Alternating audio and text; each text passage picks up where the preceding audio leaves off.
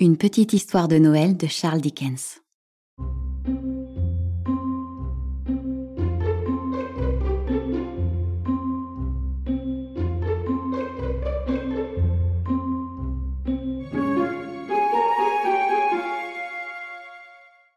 Maître Peter et les deux jeunes Scratch, omniprésents, allèrent chercher Loi, avec laquelle ils revinrent bientôt en grande procession.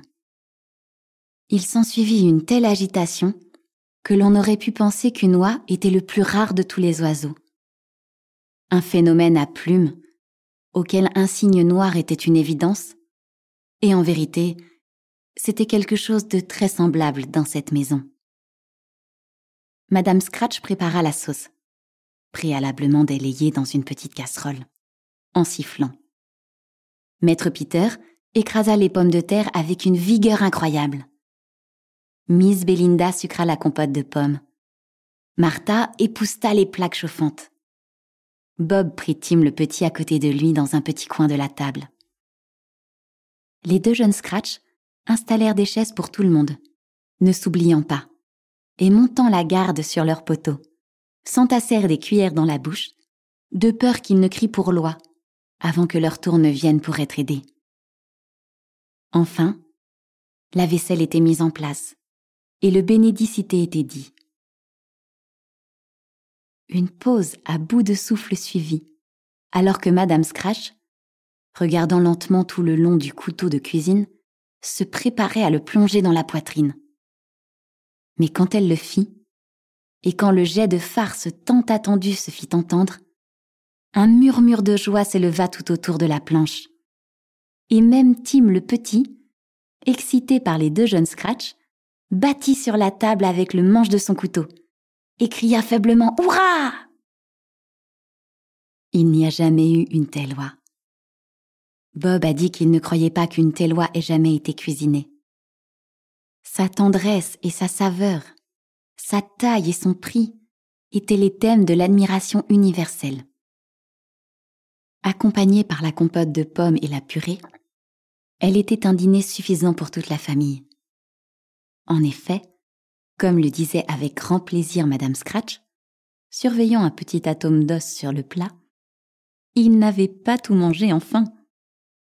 Pourtant, tous en avaient eu assez, et les plus jeunes Scratch, en particulier, étaient gorgés de sauge et d'oignons jusqu'aux sourcils. Mais maintenant, les assiettes étaient changées par mademoiselle Belinda. Madame Scratch quitta la pièce seule trop nerveuse pour porter témoignage, pour monter le pudding et l'apporter. Supposons que cela ne soit pas assez fait. Supposons qu'il faille le casser en le retournant. Supposons que quelqu'un ait franchi le mur de la cour et les volé, alors qu'ils étaient joyeux avec loi. Hypothèse qui aurait rendu les deux jeunes Scratch furieux. Toutes sortes d'horreurs étaient supposées. Bonjour. Beaucoup de vapeur, le pudding n'avait plus de cuivre. Une odeur comme un jour de lessive. C'était le tissu. Une odeur de restaurant et de pâtissier à côté l'un de l'autre, avec une blanchisseuse à côté. C'était le pudding. En une demi-minute, Madame Scratch est entrée, rouge, mais souriant fièrement avec le pudding. Comme un boulet de canon moucheté, si dur et si ferme flambant dans la moitié d'un demi-quart de cognac enflammé. Et la nuit avec le hou de Noël collé au sommet. Oh, un merveilleux pudding, dit Bob Scratch. Et qu'il considérait cela comme le plus grand succès obtenu par Madame Scratch depuis leur mariage.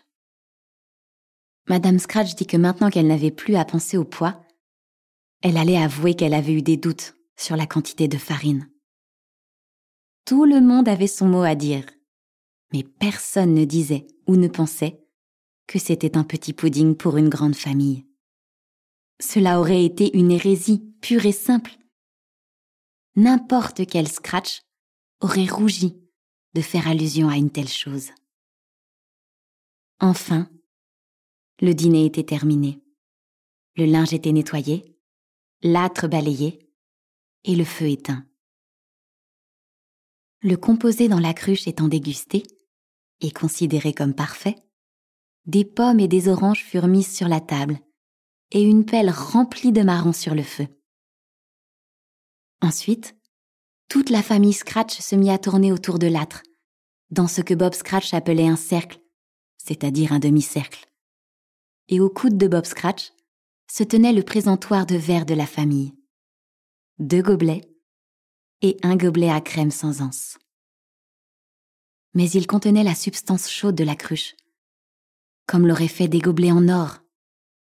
Et Bob les servait avec un regard radieux, tandis que les marrons sur le feu crachaient et se fissuraient bruyamment. Puis Bob a fait sa proposition. Un joyeux Noël à nous tous, mes chers. Que Dieu nous bénisse. Ce à quoi toute la famille a répondu.